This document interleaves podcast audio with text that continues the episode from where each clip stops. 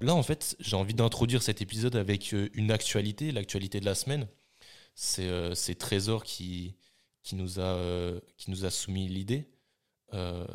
Trésor, tu voulais parler de, des premières compétitions de force athlétique. Ouais, exactement, parce que bah, comme vous, enfin, vous le savez peut-être, euh, il y a eu des nouvelles règles, notamment au bench, donc euh, sur l'amplitude hein, pour euh, valider une répétition. Du coup, avant, il y avait pas, euh, il y avait des règles pour le deadlift et euh, le squat, mais pas pour le bench. C'était quoi les, c'était quoi les règles, excuse-moi, c'était quoi les règles au deadlift et au squat euh euh, en termes d'amplitude Ouais, ouais, ouais. Bah, au squat, c'était euh, de casser la parallèle, enfin le que, comment dire, Le creux de la hanche ouais, soit voilà. en dessous euh, du Des haut du genoux. genou. Ouais, voilà. Ok. Et au deadlift, c'était de, de lock, hein, tout simplement, genre de verrouiller en fin d'amplitude. Verrouiller hanche et épaule. Ouais, voilà.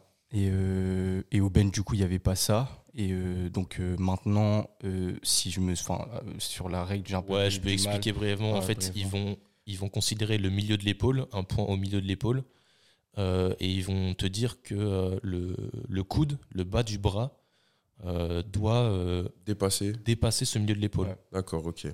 Voilà, du coup, je te montre. Je te montre, vous, euh, vous voyez pas, mais je te montre. C'est-à-dire que ici, on est à peu près bien. Ouais. Là, on casse la parallèle, mais on Ouais. demande pas de casser la, parallèle. On demande à ce que le, dessous du coude, il soit en dessous du milieu de l'épaule. Ok, ça marche. Ça Donc marche. c'est pas encore très exigeant et ça prête à confusion parce que le milieu de l'épaule ça veut pas dire grand chose. Ah ouais. Suivant les athlètes, on ne sait pas vraiment où le situer. grosses épaules, tout ça. Ouais, ouais, donc euh, c'est un Mais petit peu compliqué. C'était- C'est compliqué, mais c'était une bonne initiative en soi. Parce que c'est vrai que les, les amplitudes au bench étaient. Ouais, Il y en a Fallait qui réglementer ça. hein. il y en a qui abusaient. C'était abusé. Une descente de barre de, Ouais. de 5 cm. Ouais, ouais, c'était ridicule. Mais du coup, c'est très très large. c'est- ouais, c'est compliqué à identifier. Donc euh, là, il y a eu les premières euh, compétitions. Enfin, moi, j'avais vu ça là de- dernièrement. Et euh, c'est vrai qu'il y a eu beaucoup de beaucoup de no lift. Donc euh, des reps qui n'étaient pas validés. Pourtant, euh, de l'extérieur, donc euh, la, ré- enfin, la répétition avait l'air d'être d'être conforme. Ouais. Donc euh, c'est vrai que donc c'est vrai que c'est compliqué. Ça, ça montre un peu les, les certaines limites de, de cette nouvelle euh, règle. hein, Oui, simplement. donc pour situer, c'est euh, l'IPF qui, il y a de ça 3-4 mois, a actualisé les règles au Les bench règles, voilà, ça. qui sont entrées en vigueur seulement sur cette, euh, Sur cette saison, Ouais, donc à partir de, c'est ça. de 2023. Ok, d'accord, je savais pas ça. Ouais, donc C'est euh, on- intéressant ça. on, vous laisse, on vous laisse vous renseigner sur ça aussi si vous faites euh, du, du bench et vous, vous voulez faire de la compétition. Ouais. parce que c'est quand même dommage de s'entraîner, d'avoir des mauvaises surprises après euh, sur, sur, les, sur des événements comme ça. Après, je pense que c'était les premières, donc euh, là, ils vont, ils vont, ils vont adapter, ils vont essayer de, de changer les choses pour que, pour que ce soit bah, dans les meilleures conditions, hein, tout simplement. Donc, euh, mais je pense que là, ouais, les premières, euh, les premières compétitions, ça va être compliqué d'identifier vraiment un bon bench valide, Ouais. puisque voilà, c'est, bah, comme tu l'as dit, hein, de, enfin, je pense qu'il faut peut-être plus, plusieurs, enfin, il y avait ces hypothèses-là, avoir plusieurs jurys, donc vraiment un derrière, deux sur les côtés, un peu comme d'habitude, et même à l'avant.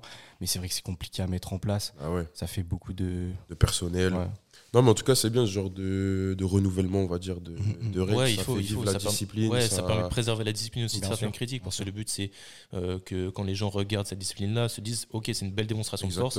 En l'occurrence, ça perdait un petit peu de son sens puisque les, les gens faisaient des, des amplitudes partielles et Ouais, on c'est voyait ça. plus vraiment le mouvement, on voyait Bien sûr. plus trop la, la prouesse. Ça. Donc c'est bien qu'ils réglementent ça parce que il faut garder euh, une certaine crédibilité vis- vis-à-vis de, des, du public non averti, euh, je dirais, euh, si jamais on veut que cette discipline devienne plus populaire. C'est ça. Exactement.